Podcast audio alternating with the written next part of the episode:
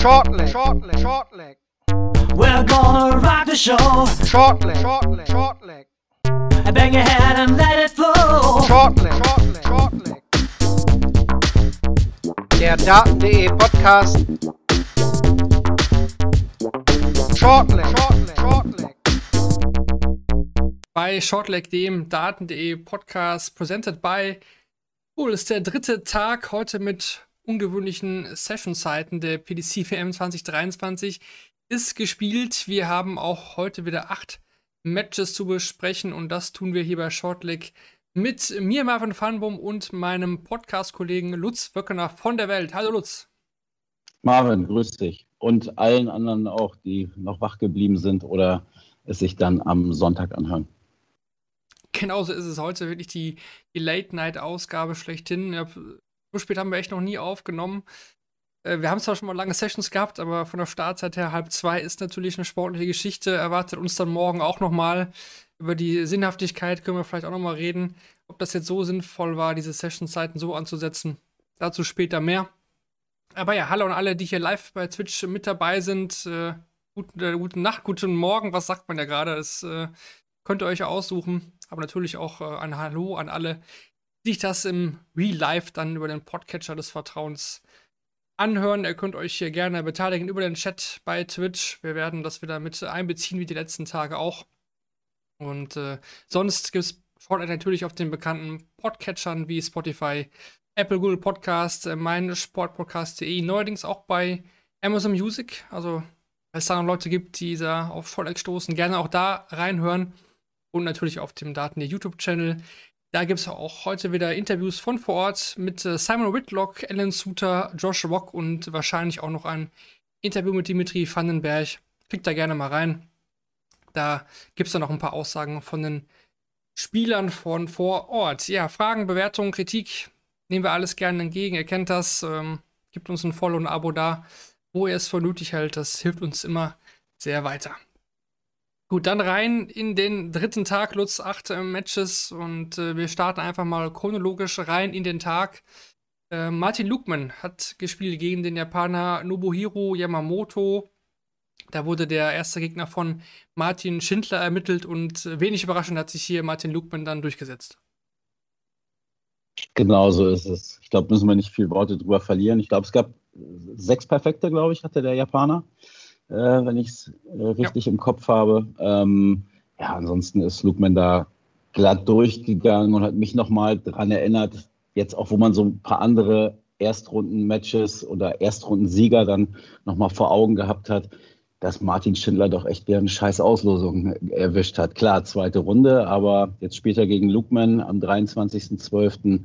Ähm, das wird nicht leicht. Das wird nicht leicht für, für Martin. Für beide Martins nicht. Ich fand noch sehr interessant die Aussage von Luke Mann, dass er sich freut, dass er Martin Schindler mal jetzt in England spielen darf, weil sonst war ja die Ausgangslage im European Tour in Deutschland. European Tour, und, ja. ja. Und auch die Fans oft auch äh, sich nicht so gut benommen haben. Schon interessant, ne? dass er das auch wirklich so auf dem Schirm hat. Ja, das zeigt auch, dass äh, Spieler sich das merken und dass das nicht spurlos äh, an, an ihnen vorübergeht. Ich glaube, es geht gar nicht darum, ähm, ich meine, es hat er auch nach irgendeinem Spiel mal gesagt, ähm, dass es darum geht, dass, dass die Leute Martin Schindler unterstützen oder grundsätzlich die, die Local Player, ähm, sondern es geht da um die Art und Weise einfach, ne? dass äh, ähm, der Gegner dann eben auch oder gegen den Gegner auch gearbeitet wird mit Pfiffen, mit Reinrufen und so weiter. Und ja, dass das nicht geht, ist ja ist völlig klar. Aber ja, das äh, merken die sich scheinbar. Ähm, ich glaube, Martin kann man da kaum Vorwurf machen. Ich weiß, es gibt immer wieder auch die Meinung, dass die Spieler selber dann auch mal aktiver werden müssen äh, und das Publikum beruhigen oder das vielleicht sogar auch tadeln. Ich glaube, während eines Matches äh, kann das auch nicht jeder Spieler, weil die mit ihrem Spiel und mit sich selber beschäftigt sind.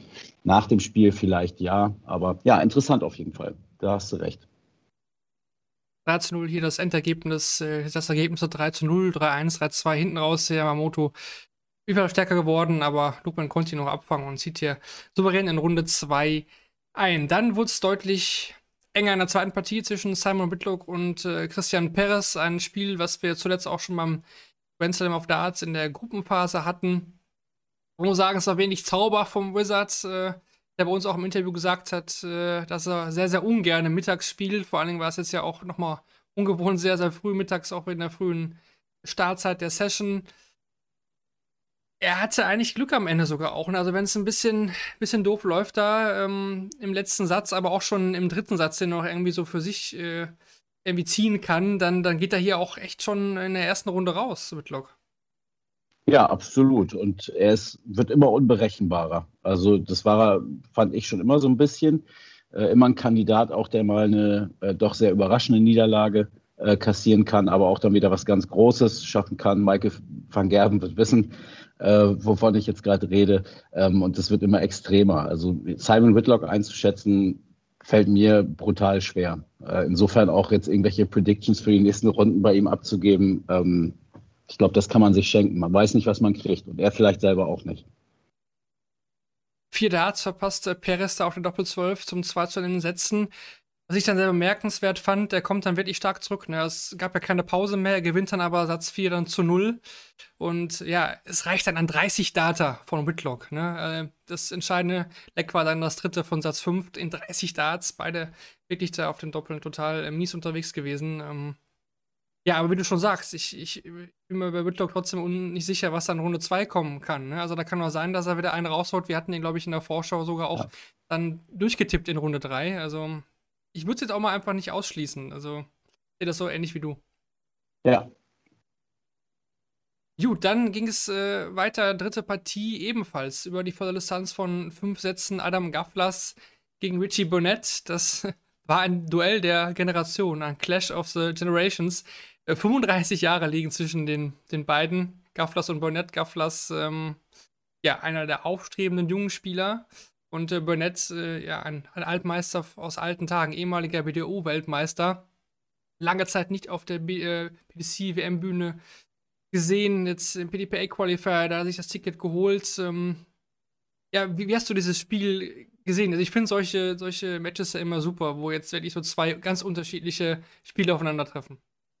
Total. Also äh, bin ich auch bei dir. Und ich fand nicht nur das Alter war so, äh, hat dieses Duell der Gegensätze äh, charakterisiert und dem Spiel diese Überschrift gegeben. Eigentlich alles. Also ähm, auf der einen Seite dann, also wenn du Burnett ins Gesicht guckst, ein hagerer Typ, so ein bisschen eingefallen auch im, im Gesicht. Und dann Gavlas, so ein, so ein Riesenbär, so ein, so ein Knuddelbär, so ein Monchichi und Burnett immer am Hadern, immer irgendwie schlecht drauf und am Mosern und Gavlas immer eher positiv, mit vielen positiven Emotionen. Nach dem Match dann ja auch äh, so gefeiert, wie man das von ihm kennt, wie ich finde, immer so ein bisschen drüber. Es nimmt ihm immer äh, so ein wenig die Authentizität, finde ich. Ähm, aber ist vielleicht auch Geschmackssache. Fand ich hochspannend äh, und der Verlauf war ja auch hochspannend. Also äh, wir kommen ja danach gleich zu einem Match, was auf dem Papier sehr deutlich aussieht, aber was viel enger war in jedem Satz. Und hier äh, sieht sehr eng aus, aber die Sätze waren dann doch recht deutlich, vielleicht bis auf den letzten, wo es eigentlich in den Decider gehen muss. Also Gablas gewinnt den ersten 3-0, den zweiten Burnett 3-0, dann 3-1 nochmal Burnett, liegt dann vorne, dann gleich Gavlas 3-1 wieder aus und dann muss Burnett eigentlich beim 2-1 für Gavlas muss er sich zumindest in den Decider noch retten und hätte das Match auch verdient gehabt, fand ich. Ähm, da hat er dann, ich weiß nicht mehr ganz genau, auf jeden Fall äh, mindestens eine komplette Aufnahme äh, ausgelassen und hat es dann, dann versemmelt und dann war am Ende dieses diese typischen Gestiken und Mimiken dann nochmal äh, im Extrem. Also Burnett mega unzufrieden über, äh, auf sich, äh, über sein Spiel, über das Ergebnis und ja, Gavlas dann mit Wasser über dem Kopf und äh, äh, hat dann da versucht und am Ende hat er es auch geschafft, das Publikum dann nochmal zu animieren. war überglücklich. Seine Mutter hat irgendwie heute noch Geburtstag und oder gestern muss man jetzt ja schon sagen. Ähm, da kam dann irgendwie alles zusammen. Hochinteressant. Ex hatte hat der Eckner von uns äh, vor Ort Bilder gemacht und äh, hatte da ein Bild präsentiert, wenn ich, äh, was Burnett perfekt zusammenfasst. Da fliegt ihm, dem, dem fliegt ja die Schulter manchmal echt wirklich da um die Ohren, ne? Vor allem am letzten Dart, wenn er da wirklich alles reinlegt, äh, dann haut er sein äh, Schwungbein da nach hinten. Also da hat er echt einen Schnappstoß gemacht, wo echt das, das Bein so nach hinten abfliegt und die Schulter nach vorne.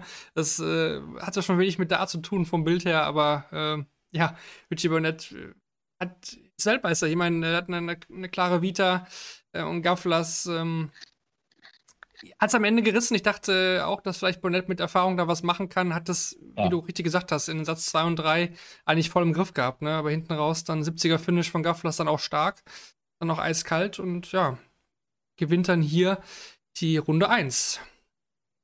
Aber man muss auch an der Stelle mal sagen, ich, ich finde, das gilt für viele Matches. Wir streichen jetzt so ein bisschen so die, die Dramatik raus und das, was Darts auch ausmacht. Aber auch da ne, hast du nachher Averages von was haben wir, 85, irgendwie sowas in dem Bereich, glaube ich. Ja, beide, ne? 84, ich gucke gerade nochmal, 84, 86 Gavlas und Burnett mit 85, 12. Ähm, es ist schon recht dünn, ne? Äh, aber irgendwie sagen wir das gefühlt auch jedes Jahr, weil man dann eben anderes Niveau von TV-Turnieren doch gewohnt ist, was wir dann wahrscheinlich ab dem Achtelfinale spätestens sehen werden. Aber mir geht das auf jeden Fall immer so jetzt wieder an diesen ersten Tagen, dass ich denke, Boah, es ist schon äh, noch nicht so das, das Gelbe vom, vom Ei. Ich, oder wie geht's dir da? Ja, total. Ich, ich, ich wollte da auch äh, nochmal drüber sprechen. Also ah, okay. ich, ich, ich finde es nämlich dieses Jahr sogar wirklich etwas enttäuschend als in den letzten Jahren. Also die Runde 1, wie du sagst, das finde ich auch immer, man, man muss damit rechnen, dass solche Spiele vorkommen und auch mehrere davon, aber allein diese Tatsache, dass wir halt schon so viele Averages unter der 80er-Marke hatten, was wir in den letzten Jahren ja. da wirklich null hatten, dieses Jahr haben wir da echt schon eine Handvoll.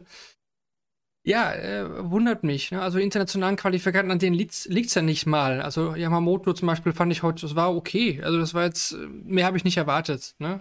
Äh, ja, ich habe auch noch, ich, ich, ich rätsel auch noch total. Also ich dachte echt, vielleicht ist es wieder so ein gefühltes Ding, was völlig verkehrt ist, weil ich mich eben daran erinnerte, dass man das in den letzten Jahren auch hatte. Ähm, aber die, die Qualität hat ja zugenommen. Ja, das ist ja, kann man ja nachweisen übers Jahr, vor allen Dingen in der Breite. Die Qualität der internationalen Qualifier hat würde ich jetzt mal behaupten, auch zugenommen. Du hast diese ganz krassen Exoten, äh, wie wir es vielleicht noch vor sechs, sieben, acht, neun Jahren hatten, ähm, gibt es eigentlich so nicht mehr. Ähm, insofern weiß ich nicht. Es sind nicht, nicht mehr Leute, die, die Zuschauer sind eher sogar noch, finde ich, ähm, weniger einflussnehmend und weniger ablenkend. Ähm, ich verstehe es nicht so ganz, warum es so ist. Ja, ich, ich rätsel auch noch. Aber das perfekte Übergang ist vielleicht dann zur nächsten Partie. Ich habe bisher bei jedem Zweitrundenspiel immer das Gefühl, dass das von vornherein hier schon auf einem ganz anderen Level anfängt. Also, mhm. ja gut, wir hatten jetzt eine Rafferty, der zum Beispiel auch kein Leck gewonnen hat, aber da kommen echt äh, aus meiner Sicht wirklich schon von vorne weg ganz andere Spiele auf die Bühne. Der eine hat schon ein Spiel gewonnen, der andere ist der Gesetze. Das ist ein ganz anderes Niveau. Und du hast schon gesagt, äh, auf dem Papier her liest sich das 3 zu 0 von Alan Suter gegen Devil Gurney natürlich äh, ganz klar hatten ja auch gestern einige im Chat vorausgesagt. Und ja, ich weiß gar nicht, ob der Tipp jetzt so mutig war auf Suter da gegen Görn. Ich habe mich im Tippspiel nicht getraut, äh, wurde jetzt für bestraft. Aber ja, Alan Suter gewinnt hier mit 3 zu 0, aber jeweils mit 3 zu 2 in den Sätzen. Dennoch muss man sagen, dass jetzt Gurney als erster Gesetzer hier bei der WM rausgeht, es ist nicht die große Überraschung. Nee, es ist nicht die große Überraschung und für mich war es ohnehin keine. Ich hatte auf Suter gesetzt. Äh, nach lesbar im Tippspiel. Man muss weit nach unten scrollen, bis man zu mir kommt, aber den hatte ich auf jeden Fall richtig.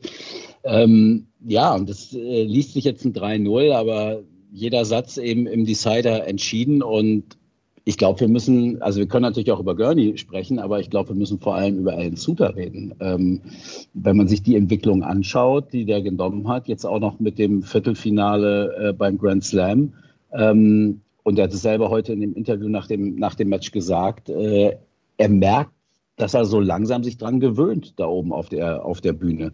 Ähm, dass das bislang immer alles noch echt super besonders war und ihn und sein Spiel wahrscheinlich auch mehr beschäftigt und beeinflusst hat, dass das so langsam weggeht. Äh, und er hat nicht nur, dass er das gewonnen hat, sondern auch die Art und Weise, wie er es gewonnen hat, fand ich unfassbar beeindruckend. Ähm, er hat im, ich glaube, im zweiten Satz war es, äh, kontert er Gurney zweimal mit einem 110er Finish, ich ja. glaube bei seinem mhm. eigenen Anwurf. Also er, er äh, Gurney hat das Break vor Augen. Er spielt eine 110 zum 1-1 und dann auch zum 2-2 dann wieder. Genau, auch wieder eine 110. Ähm, also so wehrt man äh, Aufschlagverluste äh, ab und am Ende mit dem zu dem Zeitpunkt höchsten Finish des Turniers, eine 160, ähm, finisht er in Style das ganze Match dann zum 3 zu 0. Und da steht Gurney bei 40 Rest. Äh, das sind so die Momente, wo, wo man hellhörig werden sollte. Ähm, der hat Timing, der hat ein unfassbar stabiles Nervenkostüm, der hat so viel Selbstbewusstsein. Nach dem ersten, äh, nach seinem ersten Rundensieg hat er auch gesagt, ich, will das Ding hier gewinnen oder ich kann das Ding hier gewinnen. Ähm, also so selbstbewusst muss man auch erstmal sein, wirklich das, das ganz große, äh, am ganz großen Rad dann zu drehen. Ja, und jetzt fährt er nach Hause, hat er erzählt, hat jetzt Schicht über Weihnachten auf der Feuerwache. Ähm, das ist schon, schon ganz cool. Hat ihm das, das Weihnachtsessen mit seiner Frau hat er jetzt schon gemacht in, in London. Ähm, und äh, ja, arbeitet jetzt und er sagt, er arbeitet gerne äh, und braucht dieses Profitum nicht und findet das total geil, dass er da oben jetzt auf der Bühne steht. Und den muss man auf dem Zettel haben und im Auge haben, glaube ich. Also der hinterlässt einen super guten Eindruck bislang letztes Jahr schon eine super WM gespielt. Ne? Ich fand ihn ja. jetzt äh, eigentlich bis, ähm, ja, seit Viertel des Jahres fand ich ihn nicht so gut. Aber zuletzt kam er wirklich wieder auf. Du hast es angesprochen, gute TV-Ergebnisse beim Grand Slam auch. Und die 160 zum Match gescheckt. Äh, wenn er die nicht macht, dann geht es wahrscheinlich auch mindestens mal in den vierten Satz. Ne? Also auch absolutes Timing. Hat ihn aber auch schon letztes Jahr ausgezeichnet. Bei der WM kommen wir dann auch nochmal vielleicht äh, in Statistiken zu. Ähm, habe ich jetzt nicht mit aufgenommen, sehe ich gerade, aber ja, auch letztes Jahr hat er wahrscheinlich hat er immer, glaube ich, äh, High Finishes auch zum Match gewinnen. Auch gegen Mensur und gegen D'Souza war es immer ein High Finish zum Match gewinnen, daran erinnere mich. Ähm, muss er auf Rechnung haben, definitiv. ja, und er macht halt, er macht die richtigen Dinge in den ja, richtigen Momenten, klar. in den entscheidenden Momenten. Und das ist, glaube ich, ganz wichtig und wird im Verlauf des Turniers noch wichtiger werden. Hat dann bei uns auch äh, mit Kevin im Interview gesagt, äh, auch diese Fanproblematik, die kam dann nochmal auf, weil es auch wieder Schotte, ne? Äh, er wird da jetzt auch nicht so oft so gut empfangen, auch jetzt auf der WM-Bühne. Und er meinte auch, ja, ich lasse jetzt einfach buhen, aber ihm gefällt das jetzt äh, nicht so. Also er ist ja jetzt schon jemand, der das nicht so mag, weil er ist auch so einer Oldschool, der kommt wirklich aus einer alten Generation, die ne, Gary Anderson-like einfach spielen und das äh, alles, was außenrum war, der einfach Bock zu daten. Ne? Mhm. Und, und, man äh, merkt auch, finde ich, dass, dass er versucht, ähm, das irgendwie zu ändern und die Leute irgendwie zum Umdenken zu bewegen. Das war im, im äh, in seinem ersten Match, ich glaube, hatte er fünf perfekte. Irgendwie sowas, fünf, sechs.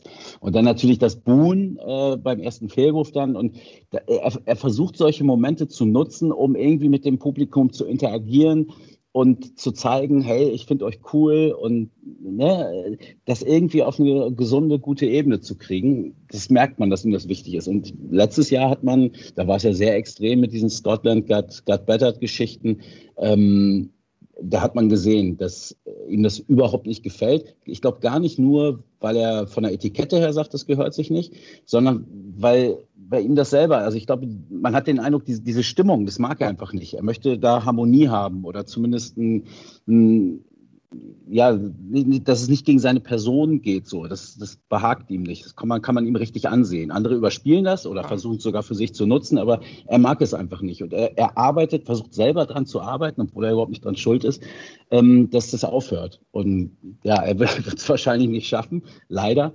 Ähm, aber man sieht, dass es ihn beschäftigt. Ja, interessant, dass er es bei Kevin dann auch nochmal gesagt hat. Ich habe das Interview noch gar nicht gesehen.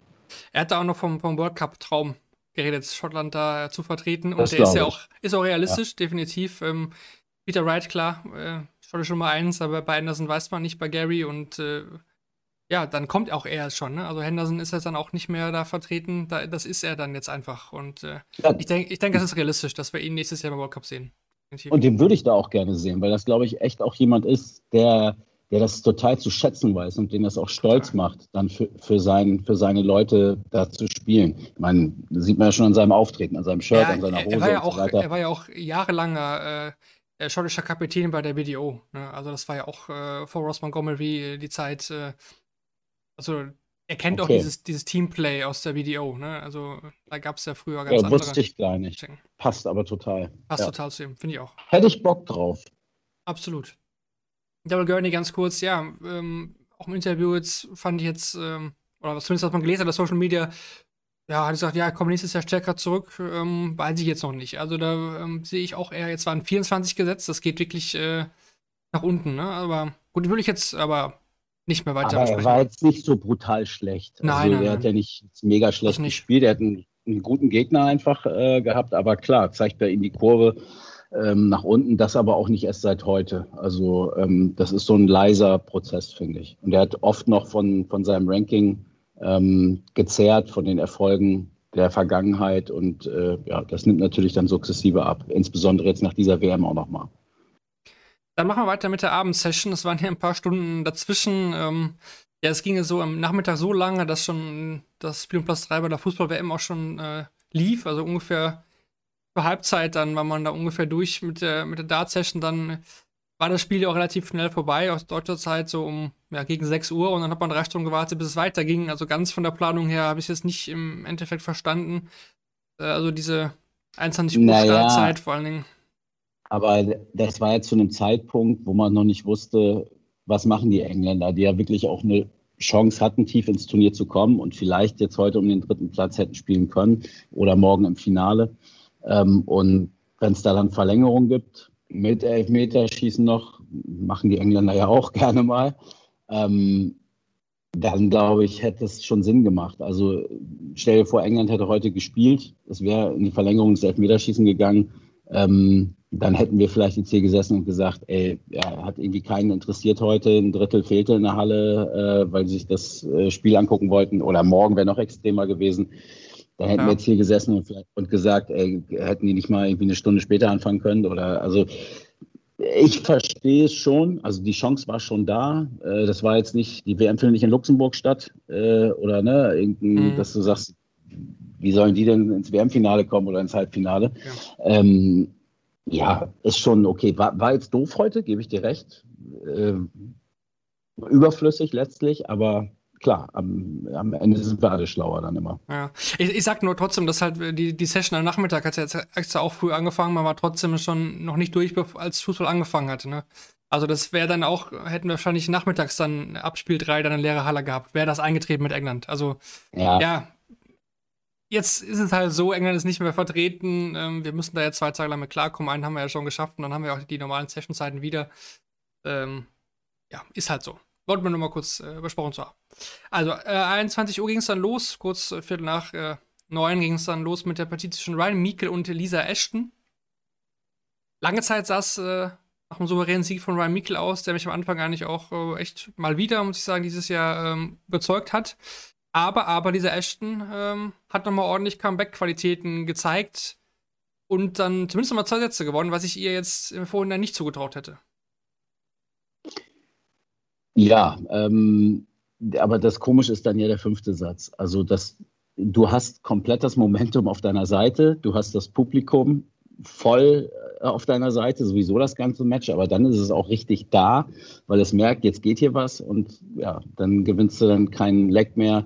Ähm, es ist so, also ich finde, die Frauen sind, wir hatten jetzt ja mit Bo Greaves und, und Lisa Ashton jetzt zwei, beide. Mhm so ein bisschen unter Wert geschlagen worden, fand ich, weil sie halt auch starke Gegner hatten. William Connor hat überragend gespielt, für seine Verhältnisse ja. vor allen Dingen in diesem Jahr, gegen Bo Greaves. Also, wenn du die Matches siehst vor Bo Greaves und nach Bo Greaves, alles, was bislang bei der WM so drumherum war, ich weiß nicht, 60, 70 Prozent der Gegner schlägt sie mit der Leistung.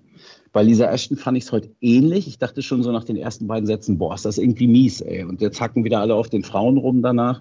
Ähm, aber Ryan Meikle hat die ersten beiden Sätze herausragend gut gespielt. Du hast ja gerade auch schon gesagt. Ähm, hat dann ein bisschen nachgelassen. Äh, in, insofern war es dann fast konsequent, dass, dass Lisa das dann ausgleicht. Hat aber dann ja auch schon im vierten so ein paar Chancen vorher schon liegen lassen. Ähm, hätte das auch schon vorher zumachen können da deutet sich das dann schon ein bisschen an, dass es dann abfällt. Aber dann im fünften Satz so 0-3. Ah, ja, ja. Total der Tank leer, total, ne?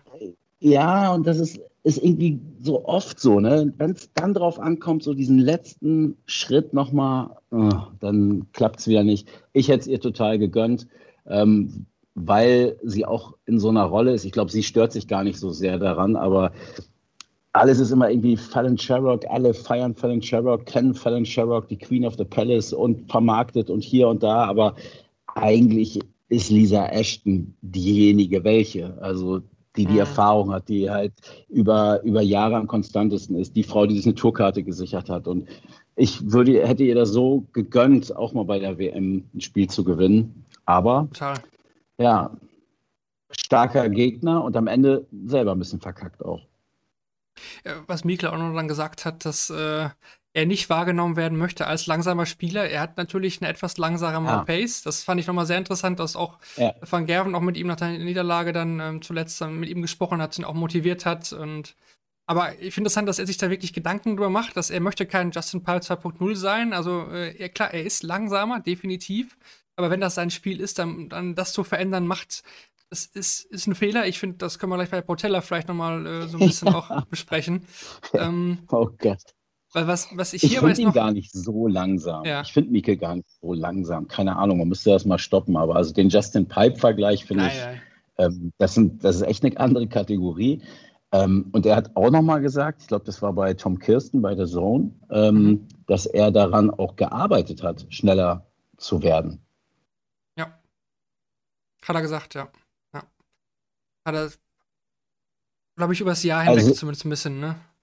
Ja, ich, also ich mag es natürlich auch nicht. Als, als Zuschauer freue ich mich auch über einen schnellen Wurfstil, aber äh, wenn das dein Wurfstil ist, in einer langsameren Geschwindigkeit und du dich damit wohlfühlst und deine Leistung bringst, ja, dann ist das so. Und dann müssen die anderen Leute damit leben. Was anderes ist, und da kommen wir jetzt, es sei denn, du hast noch was zu Mikel oder Ashton, sonst Ja, können ich wir habe noch direkt einen, weiter. Punkt hatte ich noch tatsächlich. Ja, Ja, ja, machen wir gleich zu Portella.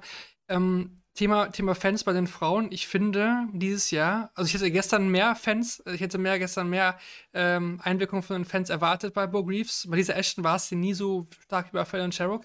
Aber ich finde, dieses Jahr ähm, ist das fast null Faktor. Klar, es kamen ein paar Buhrufe Ja. bei O'Connor gestern, auch weil er vielleicht ihre ist und mit der irischen Flagge kam.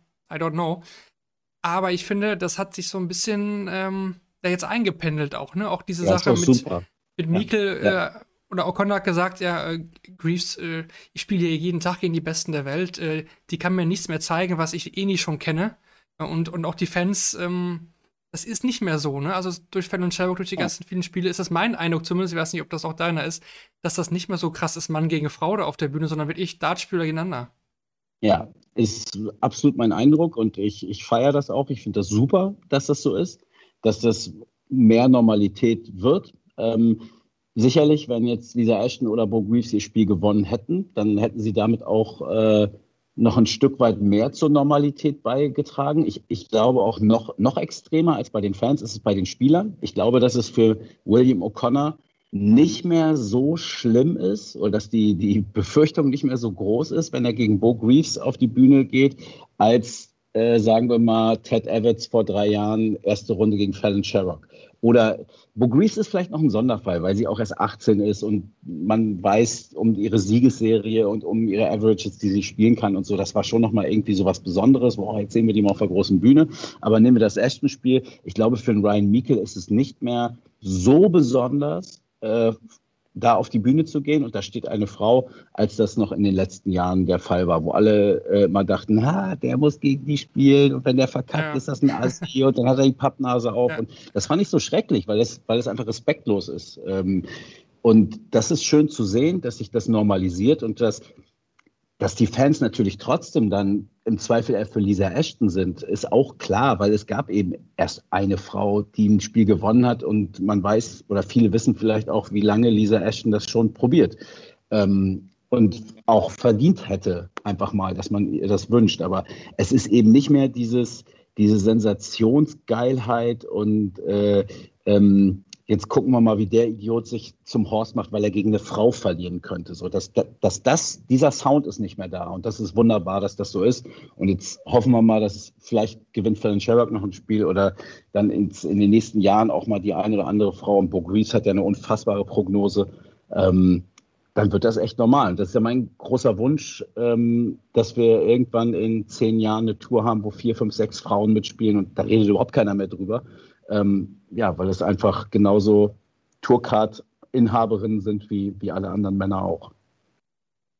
Hier kommt die, die Frage rein, ob Bo Greaves die Q-School spielen wird. Ähm, aus meiner Sicht, wenn ich mich richtig erinnere, wird das diskutiert, glaube ich, hat sie das vielleicht, hat sie das vor, glaube ich zumindest. Ob das jetzt äh, final so sein wird, das äh, weiß ich jetzt wirklich auch nicht. Aber ich meine, Ja, dass ich das glaub- zumindest glaub, Ende des Jahres nicht- an, Es Ja. ist nicht final entschieden, aber Genau. äh, allein dadurch, dass sie es für sich nicht ausschließt, zeigt es ja, dass sie darüber nachdenkt. Und jetzt muss sie irgendwann eine Entscheidung treffen. So viel Zeit ist ja nicht mehr.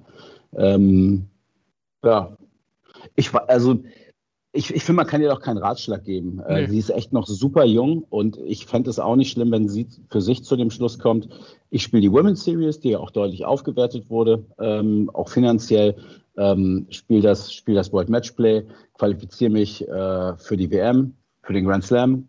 Development Tour kann sie auch spielen. Kann sie auch spielen und die PDC wird sie wahrscheinlich auch, könnte ich mir vorstellen, nochmal auf das eine oder andere World Series Event vielleicht mitnehmen. Hängt sicherlich auch davon ab, wie Fallon Sherrock äh, jetzt performt bei der WM. Ähm, dann hätte sie da auch eine gute Perspektive. Wenn sie sagt, ich will, und äh, dann hat sie sicherlich eine hohe Chance, da durchzukommen. Ähm, klar, Q-School ist immer schwer, aber würde ich ihr, würde ich ihr doch zutrauen, dass sie, dass sie das schaffen kann und schafft. Und wäre natürlich geil, sie dann auf der Tour zu sehen. Aber ich finde, beide Entscheidungen wären total nachvollziehbar. Total. Definitiv. Dann kommen wir zur zweiten Partie. Du hattest gerade schon ein bisschen angedeutet, ich auch. Äh, Diogo Portella, der Brasilianer, dieses Jahr ja auch wirklich erst ähm, Alter. ja, auf dem letzten Drücker wieder zur WM gekommen über den Südamerika-Qualifier, hat da das Playoff gegen den Argentinier mit dem tollen Nachnamen Salah hatte, benötigt. Also es war da auch schon eng und das war der letzten Jahre ja nie so. Ähm, verliert hier 3 zu 1 gegen Cameron Menzies, der jetzt auch äh, ja, nicht gerade brilliert hat, äh, kam mit der Pace von Portella ja mal gar nicht zurecht. Es war sehr zäh. Äh, die Highlights eigentlich waren die, die Körpersprache wie immer von Menzies, aber sportlich gesehen war das, ähm, war das sehr, sehr schwere Kost. ja, das, na, und er hat eine 137, glaube ich, über Tops Tops gecheckt zum Satzgewinn, Menzies, zum 2-1, glaube ich. Ja. Ähm, ja, Portella ist eh bei mir so ein, äh, ich weiß, wenn, immer wenn man hier was Negatives über einen Spieler sagt, dann kriege ich wieder Ärger von einigen, aber der Typ ist einfach, oh, weiß nicht, ist, äh, als ich die Frisur heute schon wieder gesehen habe, ähm, glaubt mir, ich bin echt eigentlich ein toleranter Typ, aber Das es ist halt, das ist auch Geschmackssache. Also ich will das überhaupt nicht per se verurteilen, aber ist einfach nicht mein Ding. So ist nicht, äh, habe ich, habe ich nicht so Bock drauf und äh, so in den letzten Jahren, dann, das ist immer so super theatralisch bei ihm und ah, weiß nicht. Ähm, ja, es, es kommt mir so vor, oder ich, ich habe das Spiel, ich, ich switch dieses Jahr ein bisschen, Sport 1 The Zone, das Match habe ich auf jeden Fall bei The Zone geguckt und Elmar ähm, musste, glaube ich, sich auch ganz schön auf die, auf die Zunge beißen und hat aber auch nochmal gesagt, äh, dass er eben ähm, ja ganz bewusst sich so einen langsamen Rhythmus und Wurfstil äh, angewöhnt hat, um halt ja damit das Spiel der Gegner zu beeinflussen. Und äh, ist zu, einem, zu einer Aussage gekommen, die ich total teile. Damit machst du eigentlich schon den ersten Fehler. Also wenn du dich selber damit nicht wohlfühlst und es nur und die und vielleicht rechnest so, okay, ich werde vielleicht ein bisschen schlechter dadurch, aber mein Gegner, den ziehe ich dadurch noch mehr runter. Klar, ist erlaubt, ist legitim, aber das kann es doch nicht sein. Das macht doch auch keinen Spaß. Also wenn das denn so wirklich so ist, aber es wirkt auf jeden Fall so. Und es wirkte auch bei seinen letzten Auftritten. Ähm, war das letztes Jahr der letzte oder war es vor zwei Jahren? Ich bin mir Hat er, einmal nicht gegen, sicher. hat er einmal gegen Beaton gewonnen, ne? Das Gewonnen, letztes Jahr ein Match verloren, ja. Ja, und, und genau, ich glaube, letztes Jahr war das schon so extrem oder da war dieser Unterschied, ähm, dass er im Tempo deutlich runtergegangen ist. Ja, und ist damit dann schon im letzten Jahr auf die Nase gefallen. Es war echt, du hast es gerade gesagt, es war sehr zäh und ich bin Cameron Menzies sehr dankbar, dass er ähm, mich da am Leben gehalten hat oder wach gehalten hat zumindest äh, mit seinen Spirenzchen. Und da, also ich weiß auch nicht, ob, ob das so gut ist, was er macht. Ne? Also er, der zetert und hadert ja. Also, dass er Faxen macht und so, das kennen wir von ihm. Und das mag ich ja auch, das ist er einfach. Aber es ist sehr, sehr viel negativ. Ne? Also er trifft die Triple Eins und schüttelt den Kopf und ist völlig fertig. Und Da haut sich dagegen den Kopf nächst- einmal. ja, genau, und haut sich so gegen den Kopf. Aber dann, auch wenn er, dann trifft er die Triple 20 und ärgert sich genauso, so äh, aller, ähm, ja, jetzt, jetzt brauche ich es auch nicht mehr, ne? Oder also egal was er wirft, äh, es ist irgendwie alles scheiße, so ungefähr. Und hat, das hat mich so ein bisschen an den jungen Bully Boy ähm, dann in dem Moment erinnert, der auch immer nur gehadert und gezetert und egal, er konnte sich selbst nicht so recht machen.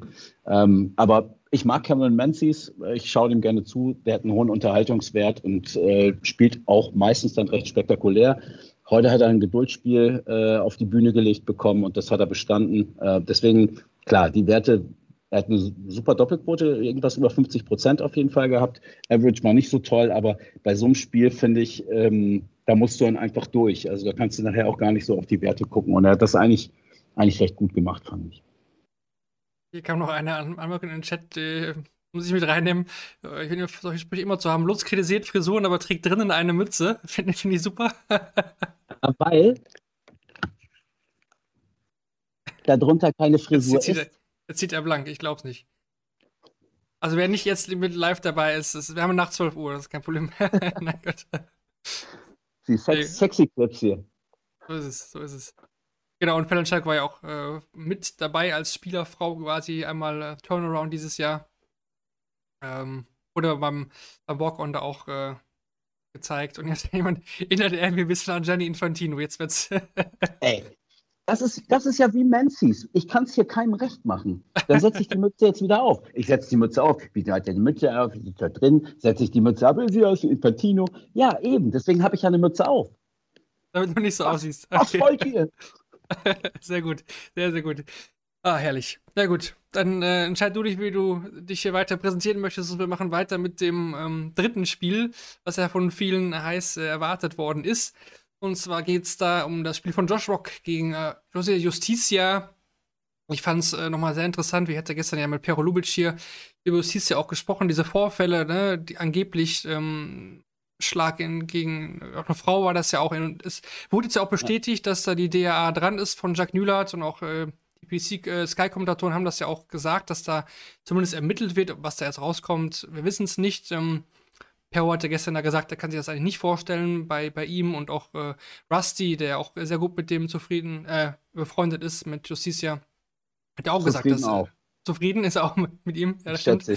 Und äh, also dass, dass- dass er einer der nettesten ist, der Joker auch, der viel lacht, aber habe ich auch gesagt, okay, wir hatten ja auch mal einen Vorfall mit Adrian Lewis, ne? Also so ganz unbeschriebenes Blatt ist es ja auch nicht. Ist auch egal, was wir nur erwähnt haben, kommen wir zum Sportlichen. Ähm, Josh Rock, erstes WM-Spiel. Ich finde, ähm, er hat ja auch danach in diversen Interviews zu- zugegeben, dass er sehr nervös war. Gewinnt trotzdem ersten Satz. Satz 2 war dann auch ähm, nicht so gut, den er verliert, aber ich fand ab Satz 3, vor allen Dingen im Scoring, 150 gecheckt, 98 via Doppel 19, Doppel 20. Absatz 3 fand ich das schon oberste Schublade, muss ich sagen. Also das war schon, schon cremig dann. Ja, absolut. Und äh, bitte nicht vergessen, das war das WM-Debüt. Und äh, was hat der Junge für, für einen Druck? Also der muss ja nur auf die Buchmachertabelle gucken. Da steht er, glaube ich, auf Platz 5 oder 6. Ähm, das muss man erstmal alles so verpacken. Die ganzen Interviews, die er jetzt vorher geben muss, äh, war bei Sport 1, war bei The Zone, hat im Vorfeld Filmchen gedreht für Sky, für die PDC. Ähm, das ist alles nicht so einfach. Also, und dann hast du mit José Justicia äh, auch jemanden, ich würde jetzt, ich würde nicht unbedingt von einem dankbaren Gegner Nee. sprechen, ähm, auch aufgrund eben der Sachen, die gerade du gerade so geschildert hast. Das ist, glaube ich, nicht jemand, gegen den man gerne da auf die Bühne geht. Äh, insofern meiner Meinung nach komplett äh, abgeliefert und äh, eigentlich, eigentlich mehr als äh, erfüllt die Pflichtaufgabe. Und am Ende stimmen auch die Zahlen. Also 93er Average, ein bisschen drüber sogar, knappe 50 Prozent auf dem Doppel, ein C von 21, 380er, 13, 1340er. Ähm, sehr stark, so wie wir es, glaube ich, alle erwartet haben. Das hätte auch komplett anders ausgehen, Ja. ausgehen können. Und er, und, und er sagt ja selber auch, also hat man ja heute auch nochmal gehört, äh, ja, ich, ich denke schon, dass ich Weltmeister werde, ob jetzt dieses Jahr oder irgendwann, aber ähm, der Junge hat schon ein gutes Selbstbewusstsein und der hat so ein bisschen dieses Lothar Matthäus-Phänomen. Also das ist mir jetzt auch mehrfach aufgefallen. Er spricht von sich in, in der dritten Person. Also ein Josh Rock und so. In dem Sahne. Alter, genau, in, in dem Alter auch äh, überraschend. Und bei Justitia möchte ich nochmal sagen, ähm, geiler, geiler Walk-on-Song. Ich glaube, den hatte er früher nicht. Das wäre mir aufgefallen. Welcome to Jamrock von Damian Marley finde ich auch sehr geil. Fand ich, fand ich ganz cool. Und auch Lob an die PDC. Äh, Das war dann ja auch schon das vierte, fünfte, sechste, siebte Match des Tages. Mhm. Habe ich richtig gezählt? Ja. Ja. Und alle Walk-on-Songs richtig. Ah, das, äh, ja gut, das ist ja Sieben gestern die offene Frage. Sieben, oder 14 Genau. von 14 sozusagen. ne? Ja, tatsächlich. Ja. Also bei einem war ich mir sicher, bei Diogo Portella wusste ich, was, äh, also da, da konnte nur diese eine Lied kommen, ne? Äh, da hätte ich jetzt, da hätte ich, da hätte ich sofort. Opa, darauf geachtet. Opa, Opa. Ja, Vielleicht das Beste von seinem Spiel heute. Aber das war das. das habe ich jetzt ja, gesagt. das habe ich jetzt Das ist gut, dass du das nicht gesagt hast. Ich habe es gesagt. okay, dann haben wir Ja. noch ein Spiel offen. Ne? Äh, Das letzte Spiel des Tages, ähm, relativ spät gestartet. Dimitri Vandenberg gegen Lawrence Ilagen. Äh, ich habe jetzt, glaube ich, jetzt schon zehnmal Ilagen oder Illigan gesagt. Ich weiß es immer noch nicht. Ähm, ich bleibe jetzt bei Ilagen. Vielleicht habe ich gestern noch. Il- Ist auch egal. Ne? äh, Auf jeden Fall gewinnt Dimitri Vandenberg hier 3 zu 0. Nennen wir ihn Laurenz. genau. Damien Lawrence, ähm, ich fand es souverän. Ich, ich habe immer noch keinen End-Average gefunden, weil der irgendwie der Live-Score nach dem ersten Ja. Satz irgendwie Feierabend gemacht hat. Wahrscheinlich wurde er nur bis, bis 0 Uhr Da 30 läuft das bezahlt. Ja. Also ich weiß nicht, wenn jemand ein End-Average irgendwo gefunden hat, äh, postet ihn gerne mal hier rein, dann würde ich auch noch mit aufnehmen. Aber lasst uns ein bisschen über Dimi quatschen. Ähm, keine einfache Zeit hinter sich. Zuletzt ähm, die äh, körperlichen Probleme, dann ähm, der Ausrüsterwechsel zu Target. Heute nochmal neue Darts äh, gespielt. Eine zweite Generation von den neuen Darts, die jetzt eher in der Richtung denen gehen, die äh, der bei Unicorn gespielt hat. Ähm, wie hast du ihn gesehen? Privat auch 100 umgezogen noch, ne? Privater Ja. Umzug wieder zurück nach Belgien. Kommt auch noch dazu. Ist das so? Ja. Ist er wieder zurück? Nicht mehr aus England nach Belgien? Das wusste ich noch nicht tatsächlich. Ja. Also es hat heute äh, Rusty Jake Rodriguez hat das erzählt. Hm. Live by the Zone. Yes. Das äh, Wusste ich vorher auch nicht. Wusste ich auch ich nicht. auch nicht. Oh, das war aber eine kurze Zeit in Leicester dann, ne? Bei ihm. Naja. Ja. Hm. Auf jeden Fall, er checkt 164 zum Match, was natürlich das absolute Highlight war, auch das höchste Finish bisher bei der WM. Äh, ich sehe gerade ein Average, ähm, der wurde hier gepostet, äh, 97,20 war es am Ende. Also doch noch eine ordentliche Zahl. Wow. Ähm, wow. Hier spricht auch jemand von, dass Robbie sich ins Kopfkissen beißt, wenn er gesehen hat, wie Ilagen heute auf die Doppel geworfen hat. Ja, auch das ähm, hat Dimitri auch vorher gesagt. Ist schon besser, dass er nicht da Robbie gespielt hat, einen guten Freund von ihnen. Wie hast du denn Dimi jetzt so in Kurzform erlebt vom, vom ersten Auftritt her? Äh, ich hätte mich nicht gewundert, wenn der rausgeht heute, bin ich ehrlich. Äh, weiß nicht, mir hat der überhaupt nicht gefallen in den letzten Monaten und Laurenz ähm, ist so ein Spieler. Äh, wir hatten ja auch äh, in der vorletzten äh, Ausgabe über das, das war dann vor seinem Match, glaube ich, ne, ähm, drüber, drüber gesprochen, dass das jemand ist, wo man immer dachte, ja Mensch, der, der kann doch und so. Und dann hat er ja auch äh, Robbie John rausgenommen. Ähm, das hätte ich nicht ausgeschlossen. Also ich war mir ziemlich sicher, dass es auf jeden Fall knapp wird ähm, und dass das nachher so ein, so ein Drama wird, für wen, für wen auch immer. Also ich hätte überhaupt niemals gedacht, dass das so glatt durchgeht. Insofern hat mich Dimitri Vandenberg total überzeugt. Ich hätte Illeg- auch äh, ähm, stärker erwartet, ähm, aber letztlich ist, äh, ja, war, war Dimi einfach zu gut und hat dann ja sogar noch das äh, High Finish von, von Suter getoppt mit einer 164 dann. Äh, Zum Abschluss, zum Matchgewinn, äh, zum 3 zu 0. Zum Das war schon sehr, sehr stark. Genau. Das war schon sehr, sehr stark, ja. Hätte ich nicht gedacht. Dann schließen wir Tag Nummer 3 ab mit den bekannten Useful Sets presented bei Darts Oracle. Adam Gaflas ist der erste tschechische Spieler innerhalb der letzten 15 Jahren, der bei der WM ein Spiel gewinnen konnte. Zuvor gewann im Dezember 20, 2007 nur Miroslav Navratil sein Vorrundenspiel. Danach folgte kein weiterer Sieg aus Sicht von Tschechien. Gaflas begann den Entscheidungssatz mit einem 11-Data und stellte damit das bis dahin beste Leg der bisherigen WM auf. Devil Gurney verlor zum ersten Mal überhaupt in seiner Auftaktpartie bei der WM. Zuvor hat er bei seinen neun Weltmeisterschaften immer die erste Hürde überstanden. Diese Niederlage bedeutet auch, dass er erstmals seit 2017 nicht beim Masters mit dabei sein wird. Im letzten Satz startete Gurney drei Legs mit einer 180. Nachdem er die ersten beiden Legs mit der 180 gewann, gelang ihm dies im fünften Leg nicht mehr. Lisa Ashton verwandelte gegen Ryan Meikle ihre ersten vier Versuche auf die Doppel, bevor sie im dritten Satz erstmals Starts auf der Doppel 8 vergab. Interessanterweise vergab sie in den drei Sätzen, die sie verlor, keinen einzigen Doppelversuch. Im letzten Satz kam sie schließlich gar nicht mehr auf die Doppelfelder, da sie in jedem Satz nur einen First Nine Average von 77,56 erzielte.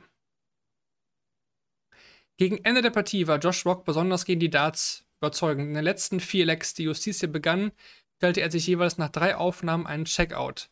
Seine letzten drei Legs gegen den Anwurf gewann Rock allesamt und benötigte dabei nur 14, 15 und 14 Darts.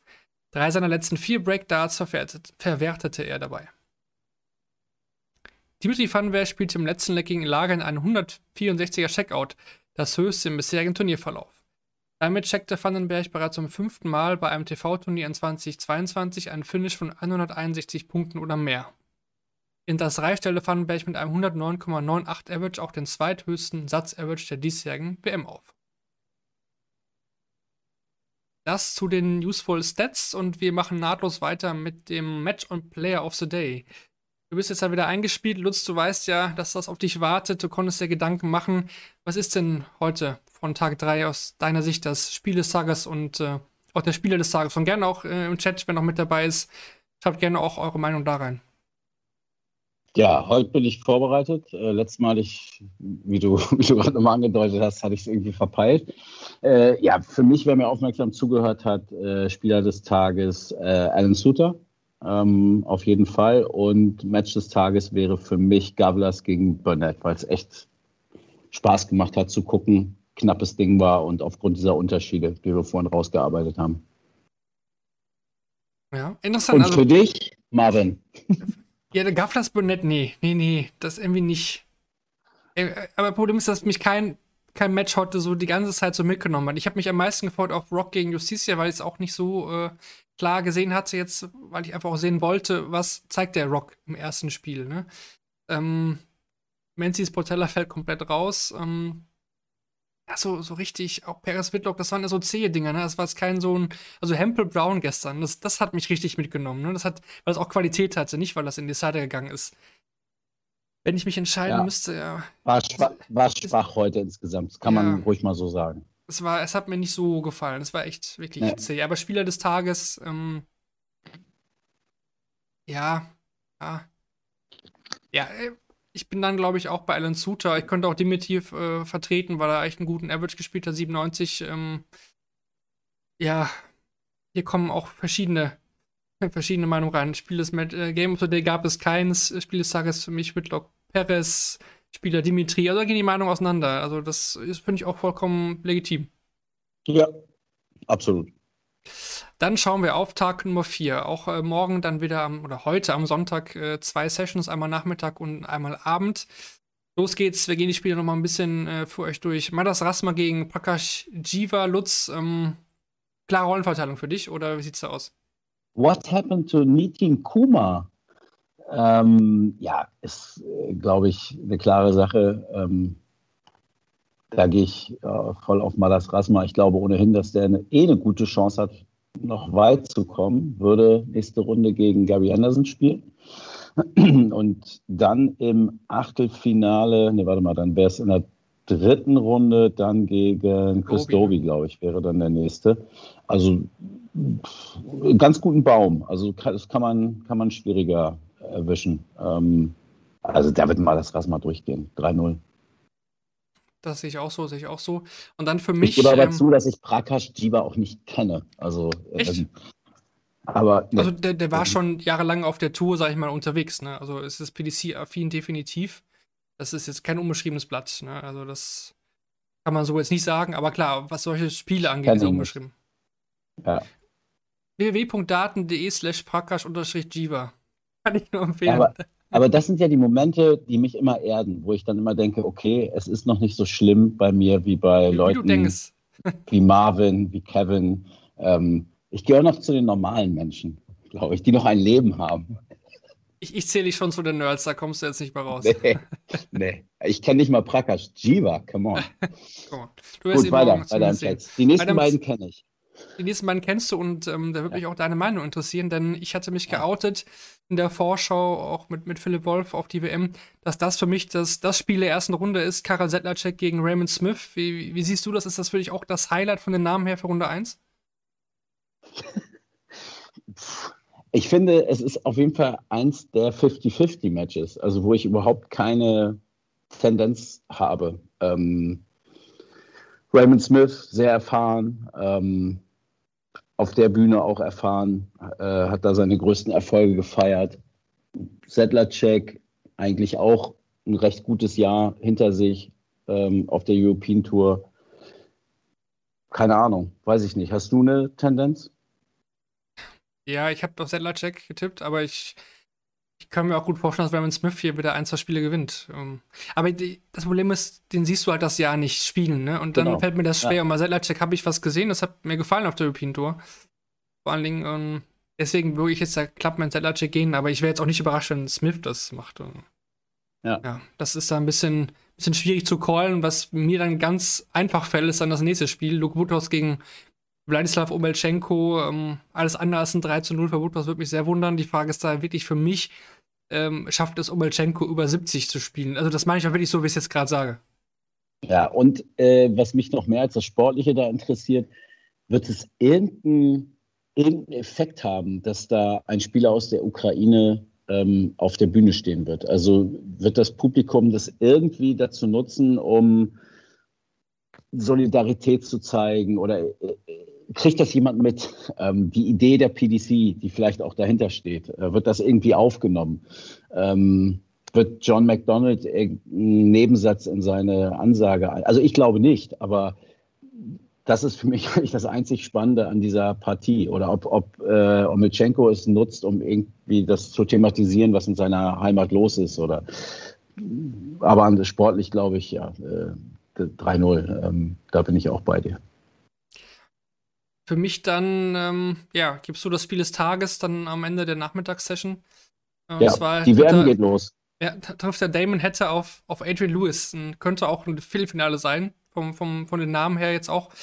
Ähm, ich fand Lewis im ersten Spiel echt gut. Also solide bis gut. Musste da ja auch nicht alles zeigen gegen Dan Larsson. Ähm, aber ich, ich finde, der hat auf mich den Eindruck gemacht, dass er ready ist. Und bei Hatter, wir hatten es ja öfter bei Shortleg schon besprochen, ist der ready für die große Bühne. Das war ja zuletzt so nicht der Fall. Ähm, Kevin hat eine ganz klare Meinung da, dass Lewis da gewinnt. Wie, wie denkst du über dieses Spiel? Ja, ich, also Hatter ist für mich eh immer speziell, den verfolge ich mit, mit besonderem Augenmerk schon das ganze Jahr. Ich hatte zu Beginn des Jahres gedacht, könnte das Jahr von Damon Hatter werden und könnte das Jahr von Luke Humphreys werden. Humphreys komplett abgeliefert, Hatter sehr wenig gezeigt, zumindest auf den äh, TV-Bühnen. Ähm, morgen haben wir eine äh, absolut eine TV-Bühne, haben wir die große TV-Bühne. Deswegen äh, würde ich da auf jeden Fall ähm, auf Adrian Lewis äh, setzen, dass er da sich, sich durchsetzt. Es wird auf jeden Fall, ich habe gerade schon so gesagt, salopp, äh, morgen geht die WM los. Ähm, es wird auf jeden Fall das von der Paarung her, von den Namen her, ähm, das beste Duell sein, was wir bislang hatten und auch, glaube ich, bis Weihnachten haben werden. Ähm, das ist schon das geilste Match so von den Namen her. Also ich, hab, ich sehe keins in den nächsten Tagen, was da irgendwie drankommt. Insofern freue ich mich da sehr drauf. Ein bisschen schade, dass es, dass es nachmittags ist ähm, und dann nochmal eine Stunde Schon früher wieder als. zweite als Mal sonst. Lewis nachmittags. Ich bin echt verwundert. Ja, Und sie Aber, haben auch äh, ja, Ritz gegen Rock übrigens geil. am Nachmittag jetzt bald. Also finde ich interessant, finde ich spannend, dass sie Kellen Ritz Josh Rock da und man konnte ja wirklich mit einem Sieg von Rock da rechnen, da kann man ja keiner sagen. Ähm, Aber gut, vielleicht wollen sie auch ein bisschen TV-Zeit da am Nachmittag generieren. Louis zieht natürlich immer. Aber auch der Abend verspricht doch von den Namen her, wenn ich mir das so anschaue, doch noch auch ein paar nette Spielchen. Da geht's los, äh, Runde 1. Mike der Decker gegen Jeff Smith. Ähm, Smith fand ich jetzt aus der European Tour nicht so gut zuletzt. Mike der Decker hat einen Schritt nach vorne gemacht, finde ich, auch wenn es nicht riesige Schritte waren. Aber fällt mir da trotzdem schwer, irgendwie einen Sieger herauszupicken. zumal die Bühnenerfahrung eher für Smith spricht.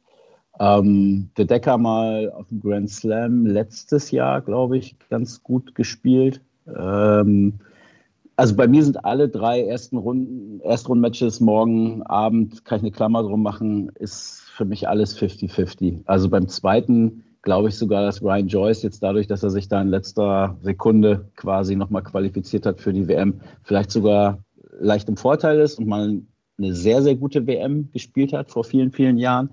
Ähm, Campbell Baggish hat auch was, Kanada gegen USA, ähm, aber auch sehr, sehr eng. Also es ist auf jeden Fall sp- spannend, deutlich spannender insgesamt, als wir es äh, bislang hatten. Ähm, ja, und dann haben wir noch äh, Nathan Aspinall gegen Boris Kretschmer.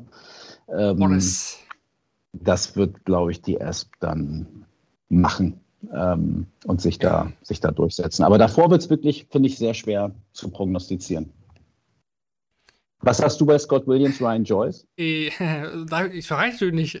Ich bin ja noch, glaube ich, vor dir. Ich stehe, glaube ich, gar nicht so schlecht da. Ich glaube, irgendwie Top 60. Nein, ich habe, jetzt ohne zu Bist lügen, du, habe, bist du Marvinho? nee, nee, das bin ich nicht. Ich bin Muff-Out, wie immer. Ich meine, dass ich so, irgendwie Top 60 stehe oder so. Aber nach dem Ergebnis habe ich nicht mal geschaut. Ich habe da, glaube ich, meinen 3-2 für Ryan Joyce, äh, für äh, Scott Williams, Entschuldigung. Ich kann es doch eben kurz nachgucken. Wir sind doch hier 3-2 live. für Joyce. Wir sind doch hier live. Ja, Ich kann's. Ich dachte, du bist Marvinho. Nein. Ich bin gerade auf Platz Nummer 67. Das finde Das ich von stark. 660 Leuten gar nicht so schlecht. Ja. Und was habe ich getippt? Äh, 3-2 Scott Williams, ja, tatsächlich. Ich finde den geil als Typen. Also ich finde diese Socken alleine, das ist äh, diese gelben Socken. ähm, Schuhe. auch wieder die Interviews gibt, so irgendwie ist es ein cooler Dude, der auch mit Josh Wock viel abhängt, hat man heute auch gesehen, der war auch beim Walk on da äh, in seiner Corner. Finde den irgendwie cool. Brian Joyce ist, ich finde ich auch irgendwie, irgendwie hat er auch was. Aber dieses Duell auch Campbell Baggish, USA, Kanada, Kanada, USA, finde ich auch spannend. Und Espel bin ich gespannt, freue ich mich drauf, dem traue ich bei der WM einiges zu, aber Kritschmer kann ja mal auch gut spielen, auch wenn er es jetzt vorgestern nicht so gezeigt hat. Ja. Wird aber eine coole Session. Also ist von dem Papier her ist das äh, jetzt, was wir jetzt auch komplett vom Samstag gesehen haben, auch im Vergleich zum Nachmittag, ist das schon eine coole Nummer. So, dann äh, kommen wir zu den Umfragen oder zu der Umfrage von gestern. Gib zu, die war ein bisschen, bisschen, ja, nicht daneben, aber die war so ein bisschen aus den Fingern gezogen und die hat mir auch selbst nicht gefallen. Ich hatte ja gefragt, spielt Josh Rock gegen Jose Justicia einen Average von über 100. Das war natürlich nicht der Fall. Hatten auch 85% von euch so gesehen. Ähm, ja, ich hoffe, dass ich heute eine bessere Umfrage mitgebracht habe. Das ist eigentlich eine, ganz klare Abstimmung, entweder oder. Wer setzt sich im Duell zwischen Damon Hatter und Adrian Lewis durch? Stimmt da gerne ab bei, bei Spotify oder jetzt auch hier nochmal im, im Chat. Schreibt da gerne nochmal rein, ähm, wer das aus eurer Sicht machen wird. Das ist, glaube ich, das Spiel, was wir auch gesagt haben, was so am kämpfendsten ist. Hier kommt schon rein, eher Richtung Lewis eher die ersten Einträge. Bisher sehe sicher noch kein Hatter, auch die Bühnenform, schreiben mir einige. Und Hatter war zu schwach zuletzt. Ähm, ja. Und hier schreibt jemand, äh, Williams wird motiviert sein, gegen seinen Kumpel Cross in der Runde 2 zu spielen. Definitiv. Das äh, wird er sicherlich sein. Hier kommt einmal Hatter, aber es scheint so, als Lewis da auch äh, der erstmal der Favorit ist bei den Fans sowieso, dann die Fanbase. Ja, wir werden es auf jeden Fall morgen dann hier besprechen. Für heute sind wir dann eigentlich schon durch. Ähm, ja, Wen hast du morgen da? morgen Moritz. Morgen ist Moritz am Start. Moritz und ich machen es morgen und dann haben wir ab Montag dann auch wieder einige externe Gäste mit dabei. Könnt ihr euch auch äh, definitiv freuen. Ja, ich verabschiede mich nach London dann, ne? Genau, du bist ja erstmal ähm, London-mäßig unterwegs, bist da erstmal, was Shotleg geht, so bis Weihnachten wahrscheinlich erstmal raus, aber danach natürlich wieder mit Eindrücken von vor Ort hier am Start. Sehr gern. Deswegen, ja, danke äh, fürs Zuhören, auch zu dieser Uhrzeit noch, die mit dabei waren. Ähm, da gibt es eine Medaille von, von uns, von, von Daten.de. Denkt bitte dran, auch am Sonntag wieder. 12 Uhr geht's los am Mittag und 21 Uhr dann am Abend. Das heißt auch morgen wieder hier so eine ganze Late-Night-Ausgabe. Wir hören uns am Morgen hier wieder oder eben Montag auf der Arbeit, auf dem Weg zur Arbeit, auf dem Podcatcher eures Vertrauens, wie ihr mögt. Ihr habt die Wahl. Heute sind wir durch, Lutz. Ich danke dir, war immer ein Fest. Und äh, wir hören uns dann morgen wieder hier bei Shortleg, dem Daten.de Podcast, presented by Bulls. Bis dahin, gute Zeit. Macht's gut. Euer Gianni Infantino.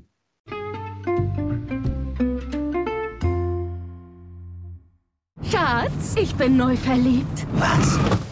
Drüben. Das ist er. Aber das ist ein Auto. Ja, eben. Mit ihm habe ich alles richtig gemacht. Wunschauto einfach kaufen, verkaufen oder leasen. Bei Autoscout24. Alles richtig gemacht.